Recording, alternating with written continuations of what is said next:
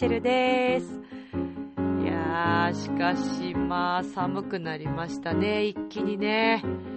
なんかもう夏から秋の後半に一気に突入したっていう感じしますけども、皆さん風邪などひいてないでしょうか？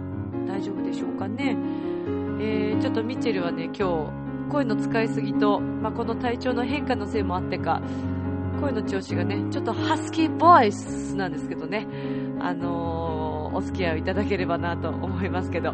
さて、えー、この番組では、恋愛と夢をテーマに、リスナーの皆様からのお悩みなども聞きながら、輝くような楽しい毎日を一緒に過ごしていきたいというコンセプトのもと、私ミッチェルが皆さんのお友達のような気持ちでしっかりとご相談も受けていきたいと思ってます恋愛をテーマにということで進めていくんですがイタリア語の愛情表現ミッチェルおじさんね今日もねまた飛ばしてくれるんじゃないですかねあの方が元気をいっぱい持ってきてくれると思いますけど真剣な部分ありおふざけの部分もありまた音楽もありと盛りだくさんでお送りしていきます。では、今週も皆さん元気よく参りましょうかね。この番組は輝く人生を共に研修司会の株式会社ボイスコーポレーションの提供でお送りします。さあでは今週も始まります。ミッチェルのラブミッション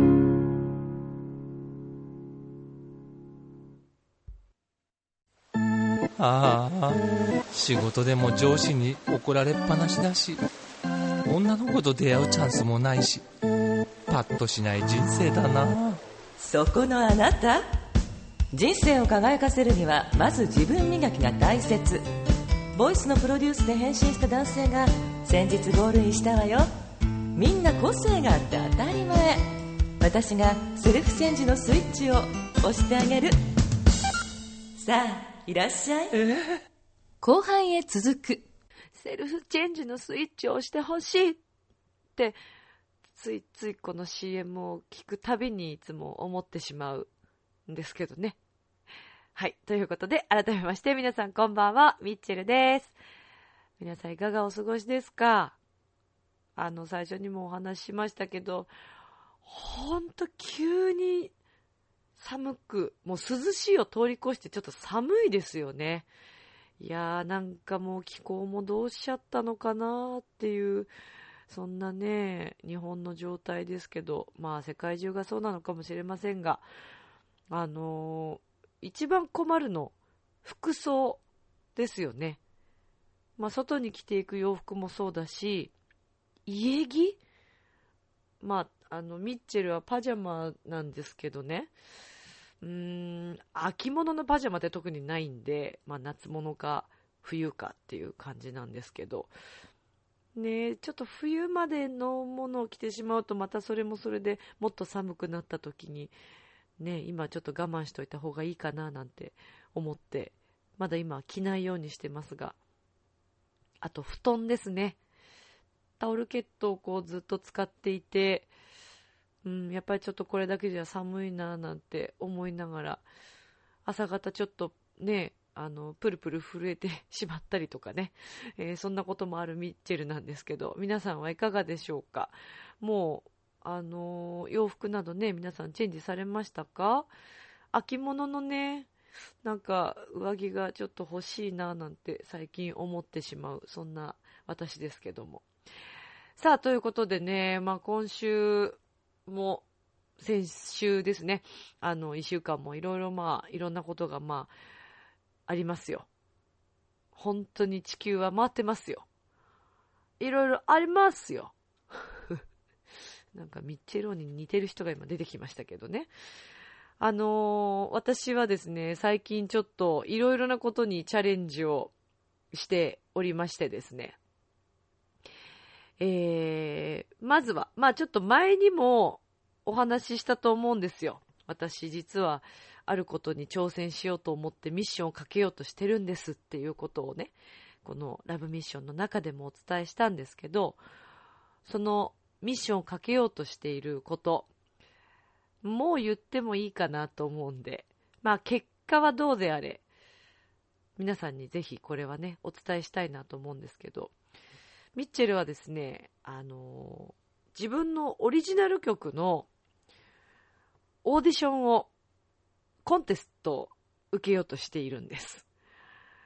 で、えー、初めて自分のオリジナルとしては、バンドでは初めてですね。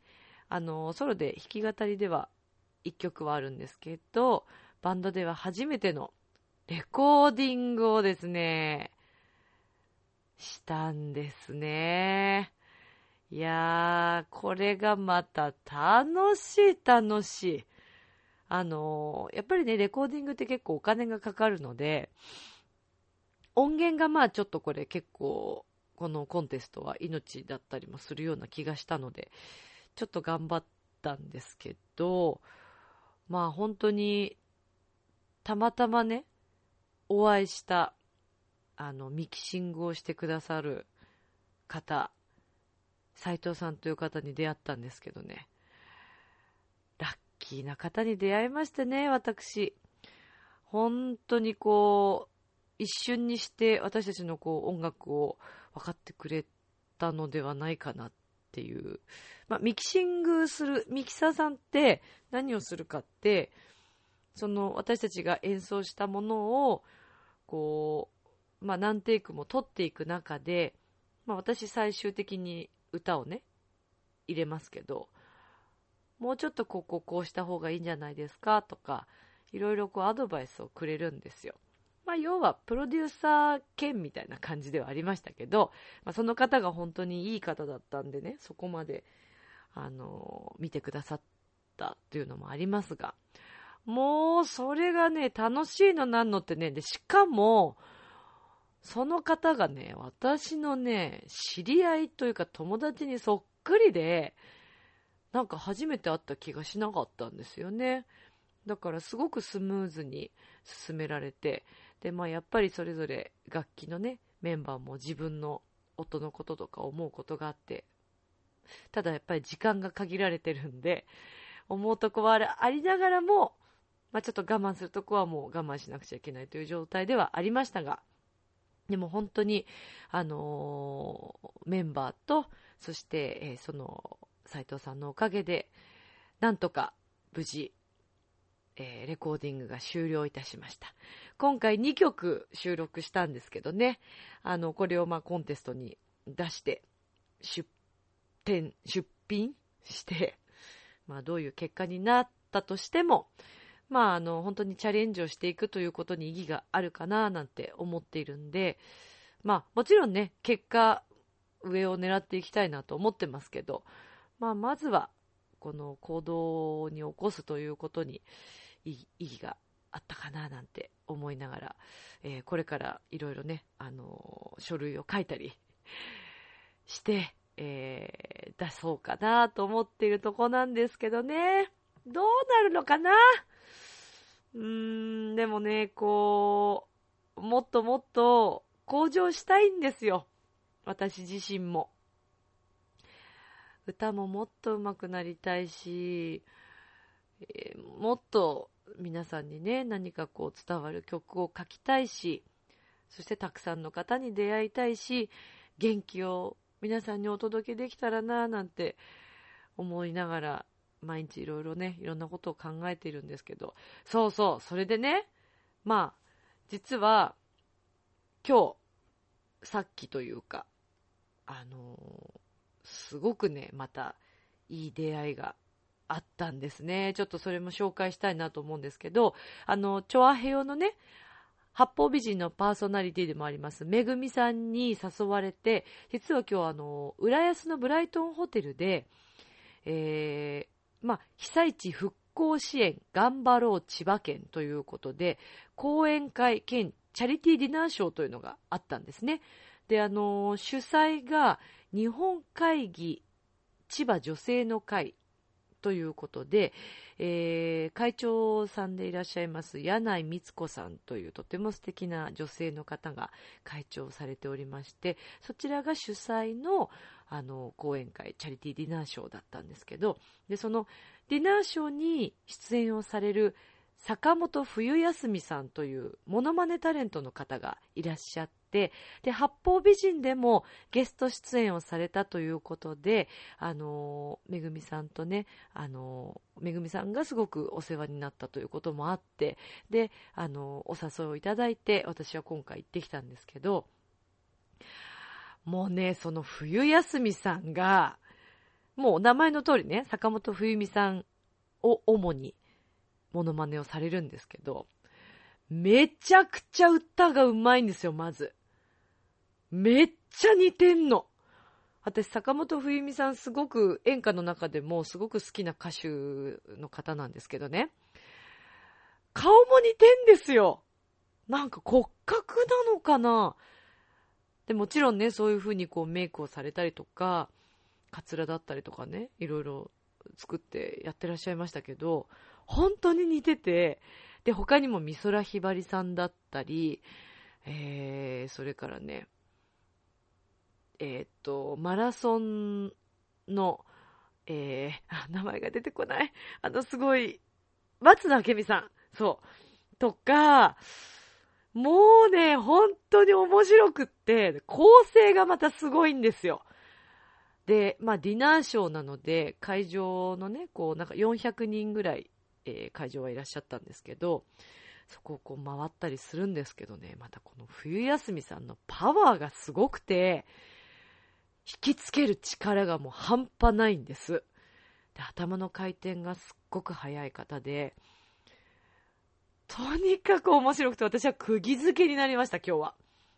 で、あのー、まあ、このショーも終わって、本当一瞬ではあったんですけども、もうめぐみさんと冬休みさんのところにちょうど、あの、ちょっとお会いができて、直接ちょっとだけお話しさせていただいたんですけど、握手もしていただいて、お写真も撮っていただいて、あのー、ね、本当ショーの後でお使いのところだったと思うんですが、本当私、憧れました。あのー、姉さんって感じのね、強いこう芯を持ったイメージの方で、もうね、また見たいです。あのショーはぜひ見たいです。っていうか皆さんにも見ていただきたい。でね、実は坂本冬休みさん、えー、10月の20日、19時から TBS のモノマネ、モノマネ坊主という番組で出演されるかもしれないということでね、ぜひちょっと皆さんこれ要チェックです。見ていただきたいと思います。あれは、あの、一番ラストに、えー、灘そうそう歌われたんですよ。夏川さんのね、イメージで。いやー、似てたし、もうとにかくうまいんだよね。なんかもうね、自分が私歌をやってるというのがもう恥ずかしくなる。やっぱプロですよね。もう本当に尊敬しますね。どういうふうにこう練習されてるのかなとか、また機会があったら本当にぜひお会いしたいなと思っているんですけどね。もうその後も、めぐみさんと二人でもうちょっとカフェ行って、弾丸トークですよ、もう。よかった面白かったって言いながら、散々もう熱く語ってきましたけどね。まあそんなチャリティーディナーショーに行ってきました。そしてね、そこの、あの、この講演会のね、主催の会長さん、柳井光子さんという方もね、おわもうちょ、ちょっとだけ、ほんと一瞬ですけど、ご挨拶だけさせていただいて、パワフルな方でしたね。なんか出てるオーラがね、違うんですよ。もう、見た感じから。そんな方ばっかりでしたけどね、今日いらっしゃった、この、あの、会場の中にいらっしゃった方々が。だからそこのね、空気を吸えたってだけで、ミッチェルはなんか、パワーをもらえたかなと思って、大満足で帰ってきたんですけど、はい。まあ、そんな楽しいイベントが、ブライトンホテルでございました。もうぜひ本当に10月の20日、19時、7時からのモノマネ坊主、要チェックです。坂本冬休みさんです。えー、私もこれからまたどんどんチェックしていきたいなと思っていますけれども。はい。そしてね、えー、もう一つ。先日、えー、まあ、あの、チョアヘオの2周年記念ということと、私の歓迎会も兼ねてですね、チョアヘオのパーソナリティの皆さんと一緒にあの歓迎会を開いてくださったんですね。楽しかったんですよ。あのー、で、場所はね、浦安のマリコ屋さんという、えー、焼き鳥がもうほんと美味しいお店でね、えー、洋一郎くんが、あのー、お店にね、連絡をしてくれて、で、まあ、あの、みんなで美味しいご飯を食べたんですけど、お酒も美味しいし、もう焼き鳥最高でした。私、レバー好きなんですけど、あんなに美味しいレバーはね、これほんと冗談抜きで、あんな美味しいレバーは初めて。あれは感動しました。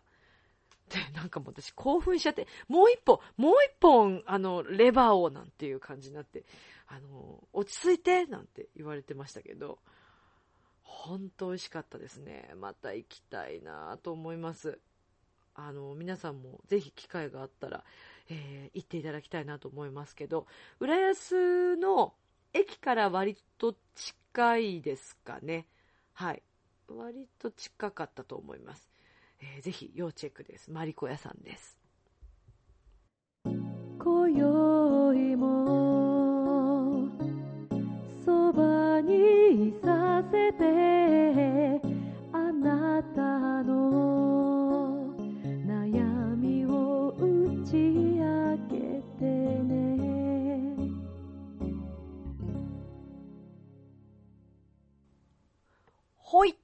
ということで、お便りコーナーでーす。あの、ちょっと最近、皆さんお便り少ないんです。ください。待ってます。ミッチェル待ってます。が、しかーし、えー、今日ですね、二度目のお便りをくださった方、いらっしゃいます。ありがとうございます。てんてけてーん。ゲゲゲの彼女さん、ウェルカムめっちゃ嬉しいんですけど、ありがとうございます。いつも嬉しいです。ではでは早速ご紹介しますね。えー、ゲゲゲの彼女さんからの、えー、メッセージです。ミッチェルさん、こんにちは。こんにちは。ウェルカム。えー、同じ職場の向井治くんにの彼が、同性愛疑惑で部署移動になってしまい、ついに会社を辞めてしまいました。あらららら。そうですか。向井治にって、もう今、お、ね今、すごい輝いてる、あれじゃないですか、向井さん。似てるってなんか目の保養になりそうですけどね。で、えー、張り合いのない毎日を送っています。あ、目を、目の保養だったんですかね、これ。えー、また、目の保養になるような男性が身近に出演することを切に願う毎日です。でしょうね。そうですよね。向井治さんに似た方が近くにいたら、そりゃあもうなんか癒されそうですよね。えー、で、最近気づいたのですが、私の好みのタイプは、脱毛してそうな人です。男性でも脱毛する人が増えているそうですが、ミッチェルさんはどう思いますか？おー、脱毛してそうな人か。あー、でも確かに、あの、韓国人のスターの方とかね、あそれこそ今すごい人気のあるチャン・グンソクさんとか、なんかすっごくなんかもう美っていう感じですよね。美しいみたいな男性も結構今人気がありますよね。ゲゲゲの彼女さんは、ということは、えー、脱毛してそうな人ってことだから、やっぱり綺麗めな、まあ、向井さんもそうですよね。綺麗めな方ですよね。あー、なんかわかる気がするな。脱毛してそうな人か。あー、どうなんだろう。あのー、今ね、メンズエステとかもあるじゃないですか。男性もほんと結構いろいろ気使ってる方多いみたいで、私の周りにも、あの、化粧水だったりとかね、ちゃんとスキンケアをしてるっていう男性も聞きますけど、ちょっと女性も負けてらんないですよね。これ男性の皆さんにね。やっぱりね、女性もこう、綺麗でいたいじゃないですか。ちなみにね、私は、あの、どっちが好きっていうのはないんですけど、多分おそらく、あんまりそんなに毛深い人って、あんま注目したことないかも、私。え、どうかな？何の話してんだろう、私。あ、でも、私もどっちかっていうと、あの、ゲゲゲの彼女さんと近いのかも。わりかし、あの、そうですね。男っていう感じの恋っていう感じより、中性まではいかないけど、うーん、割と綺麗めな人なのかな、みんな。ちょっとこう、目に入ってくる人。まあでも、いろんなタイプがいら、いるからね、いらっしゃるから、まあ、好きになった人がもう、ね、毛深ければもうそれはそれでだし、脱毛してそんな人だったら、それはそれでね、なんか、あ、綺麗にしてるな、私も負けてられないな、とか思うんですけど、リスナーの皆さんいかがですかね？私でもね、男性が脱毛するっていうのは悪いことじゃないと思うんですよね。あのー、やっぱり気を使うということはね、女性に対してもなんかこう、綺麗にやっぱり見せてあげようという何かね、そういう気遣いというか、いろんな気遣いのできる男性はやっぱりいいなと思いますね。自分の見せ方とかについて。別に化粧はしてほしくないですけど。うん、スキンケアだったり脱毛とかは別に私はなんかいいような気がします。ゲゲゲの彼女さん的にも、どっちかっていうとやっぱりちゃんとね、気を使ってる人の方がいいってことですもんね。うん、私もそれは賛成かな。ただ、なんかあんまり気を使いすぎる人も、ちょっと困っちゃう、いますよね。なんか私ももっと、もっとちゃんとしなきゃいけない？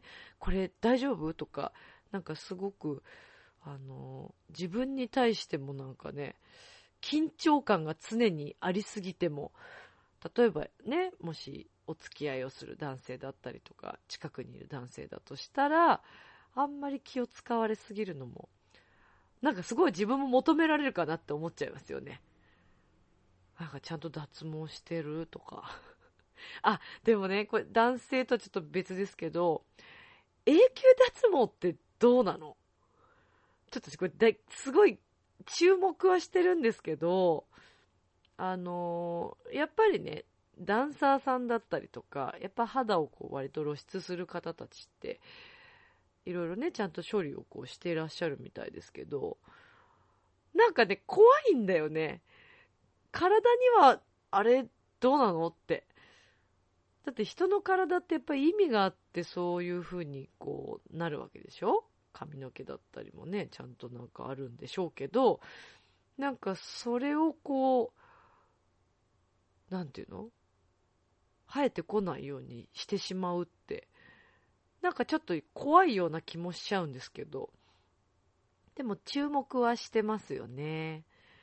うん、だから女性も男性に負けてられないよね、ゲゲゲの彼女さん。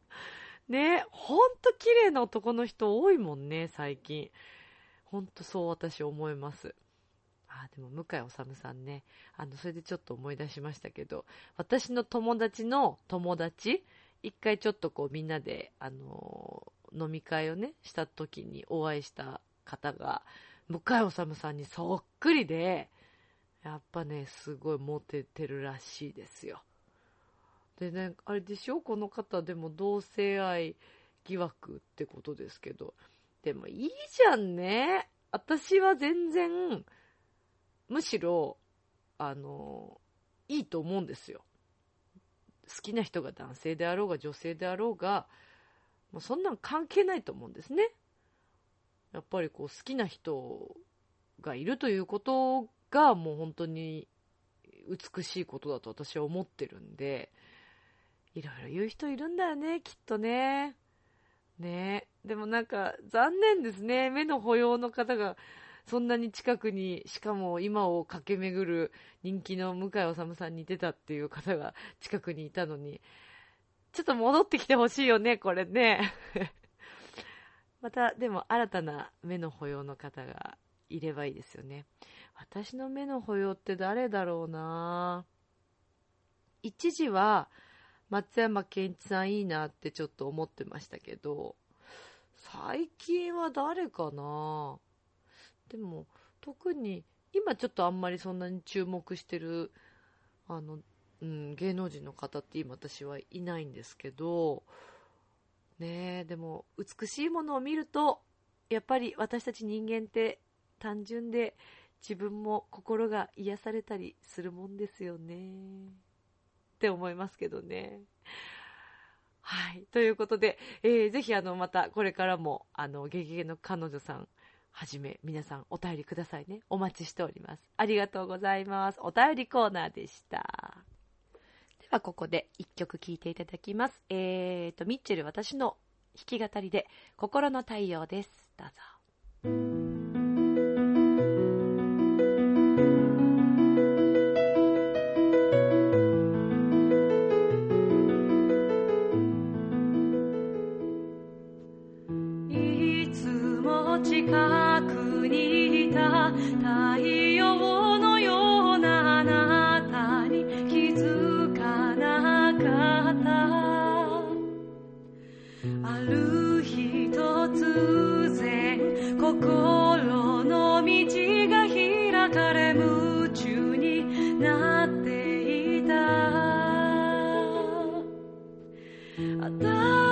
かいその声と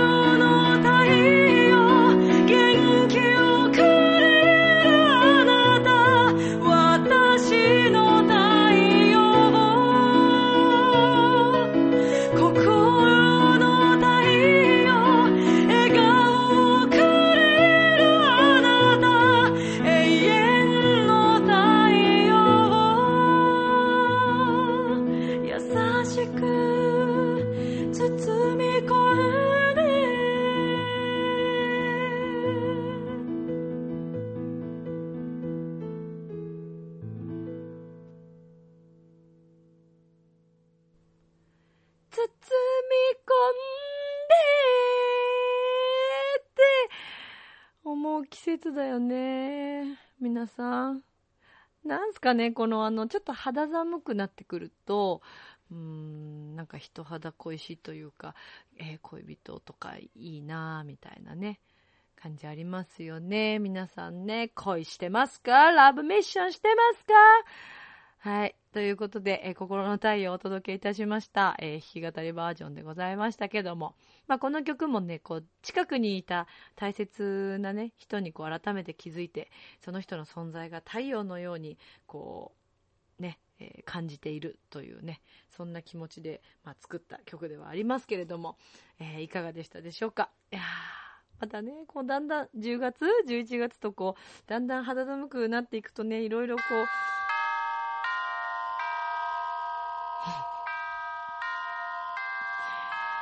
か。あの人に包み込んでもらえばいいんだ。この人に。ね。やっぱね、この人を包み込む力があると思いますよ。ある意味。笑いで包み込んでくれるんじゃないかなと思いますけどね。では、次のコーナー行きましょう。はい、お時間ということで、ミッチェローニさんと滝川栗林さんにつなぎます。お二人、今日もお願いします。何が聞けんのかな、今日は。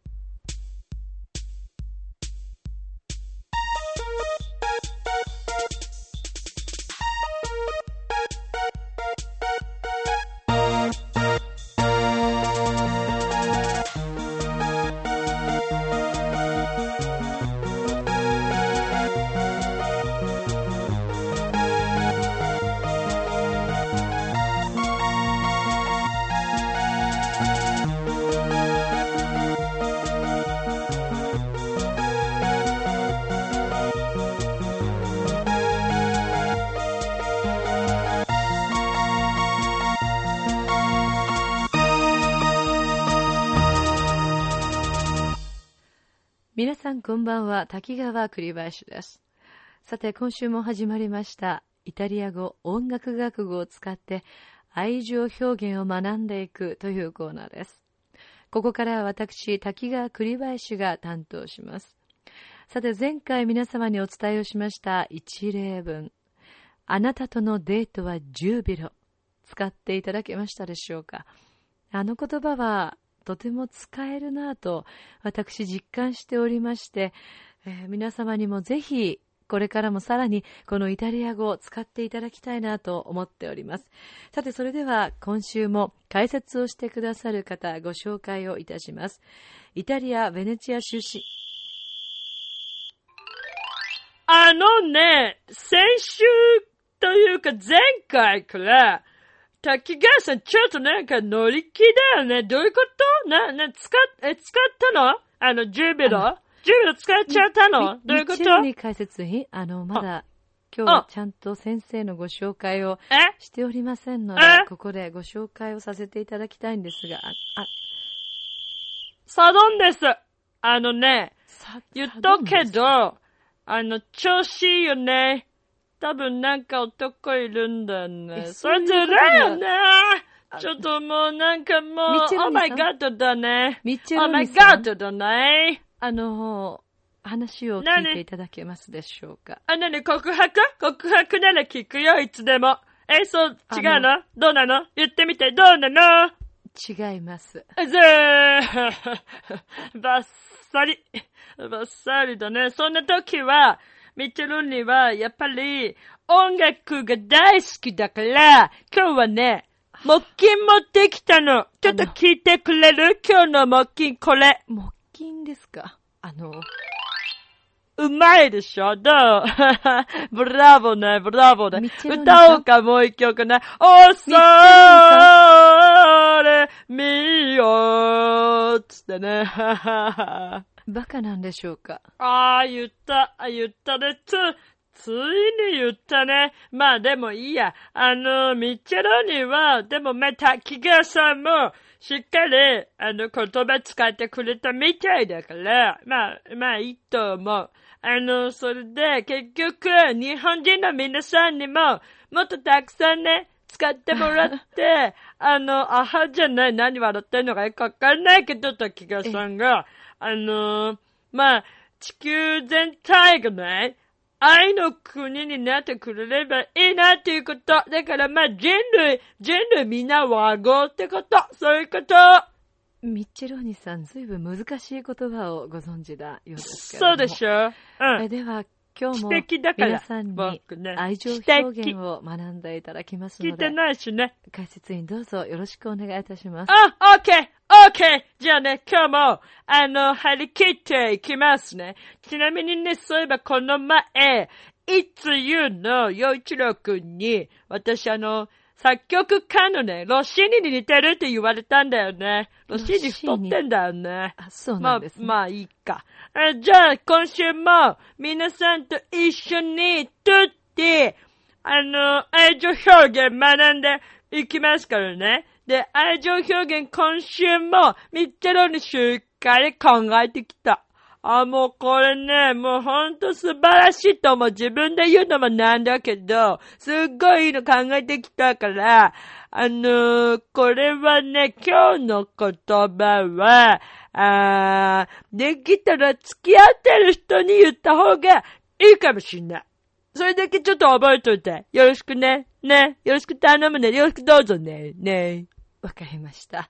えーそれでは、今日使っていく単語は何になりましたでしょうか？あ、今日のね、単語は、アウダーチェっていう言葉を使います。あの、アウダーチェっていうのは、あー大胆とかっていう意味があるんですけれども、じゃあ早速ね、行っちゃうね。トゥッティね、みんなついてきてね。ミチェローニについてきて、ウェルカムね。今日の君の洋服は、アウダーチェイ。今日の君の洋服は、あ、あう、あ、アウダーチェはい、トゥッティ、チョッチはい、トゥゲーザーどうぞ。あの、ミ、ミッチェロニさん？な、なに笑ってんの？笑ってる場合じゃないでしょ？滝川さんも、言うんでしょ？学びたいって言ったんだから。はい、大きな声で、アウダーチェ使って、はい、ちょっち、トゥゲーザーどうぞ。わかりました。では、滝川栗林、あ、心を鬼にしてあ、この文章を言ってみたあいと思います言っちゃって。言っちゃってどうぞ。今日のあ、君の洋服うは。アウダーチェ。いいね。今日のそれで、君の洋服あはどうした？アウダーチェいい。ね。ブーこれでよろしいんでしょブうか？ラボーね。素晴らしいね。でも滝川さん笑いすぎだよね。私ね、頑張って、あの、イタリアの、あれだよ、ローマのオペラ座の近くで考えてきたんだよ、今日雰囲気もっとね。何わ、まあ、笑うよね。それ、でもね、みんな、アウダーチェ使って、今日の君の洋服はアウダーチェって、ぜひね、言ってみて。そしたら、何か今夜は、起こる予感がするよね恐れめよってね。ミッチェローニああ、もうなんかね、ハイテンションになってきた。ちょっと気持ちが高揚してきて、ちょっとミッチェローニもなんか大胆な服になっていきそうな気がしてきた。ど、どうよどうなんのよミッチェローニさん、ねねあの、落ち着いていただけますかだってさ、今日、イタリアから水着着てきたんだもん、僕。水着いいじゃん。ね、紅葉するでしょ？み、えー、あませんーまたね。全くしません。またそんなことって嘘だたけ。れども、滝川さんも結構好きなんじゃないの？使うか使わないかは、うんあなた次第。まあそうだけど。私、滝川栗林がお届けしました。うんまた絶来週絶対滝。川さんも好きだよ、そういうの。まあいいや。あ、みんなもね、水着でね。チャオねえ、楽しんでる？もしかして諦めたりしてない？チョアヘオ .com を聞いているそこのあなた。ミッチェルと一緒にラブミッション。なんだか釣られてきちゃったよなんであんなイケメンまでいるんだ？あなた自分を分かってる？第一印象って何で決まるか知ってる？コミュニケーションの始まりは何だと思う？お？誰でも変われるチャンスはあるのよ。あるのよ。それから数ヶ月後。自分らしさを自分で見つける。なんて素晴らしいんだ。恋も仕事も今最高にノリノリだぜ。スイッチをします。ボイスコーポレーション。はい。ということで、えー、皆さんね、今週どうでしたか？まあ、それにしてもミッチェルお兄さんがね、どんどんどんどんね、あの、なんかね、テンションどんどん上げていくんですね、あの人がね。なんなんでしょうかね。ボンジョールノ、ボノセイラーどうも、ミッチェルでしょどうもね、ミッチェローニです。ここにも出てきちゃったよ。来たミッチェローニだよどうも。どうも。なんか、大ブレイクしてますね、ミッチェローニ。なんかね、やっぱり、ねどうですか今のお気持ちは。気持ち？気持ち切っちゃうの？もうね、それはもう嬉しいよね。僕の時代が、これからもっといっぱい来るんだなと思っている。それが、ミッチェロに、あ、まあ、ミッチェルもね、うん。あのー、モットーにしてることあったよね？不可能を可能にする？はいはい。ミッチェロにも、うん。もっと不可能を可能にして、うん。全国、世界に羽ばたきたい。翼を持って羽ばたきたい。つば、翼、翼ですか。翼だよ。まあ、まあでもミッチェルおじさんね翼だ、よあの、まあなんか毎回テンじゃないよション高いからね。翼だよなんか私友達からも、あミッチェルおじさんによろしくってよく言われるんですよ。すごいよね、それね。グラッツィエね、それ嬉しいね。やっぱねり、ミッチェローニの時代が、うんどんどん来てる。あの、辛いこと、寂しいこと、うん今日本ね、寂しいことたくさんある。まあね。だけど、うん。僕みたいに、あの、ん楽しくね、生きれば、毎日笑ってくださるんだよねだかまら、辛い時は、恐れみようだったらいいと思うよ。そうだよ、そうあるよ。あの、まあ、恐れみよ、まあ、恐れみよじゃなくてもいいと思うんだけどね、ミッチェルあれさん。そう？まああ、あの、っていうか、あなんでここに来た？あな、なに、どうしたんですか？ミッチェルおじさん。なえ、ムケースも詰めた、ミッチェルも詰め、あんたの番組でしょ？これ。ね。僕出てあげてるんだから、そういう言い方しなくて。さ。ありがとうミッチェルおじさん。ね、はいはい。あ、なんでエンディングにミッチェルに出てきたかというと、うんあのね、次回僕のうん友達がお出ます。友達？僕のうん昔からの古くからの音楽仲間。あらー、それは。そう、音楽仲間。名前はね、うんあのー通称、うんガスっていうのね。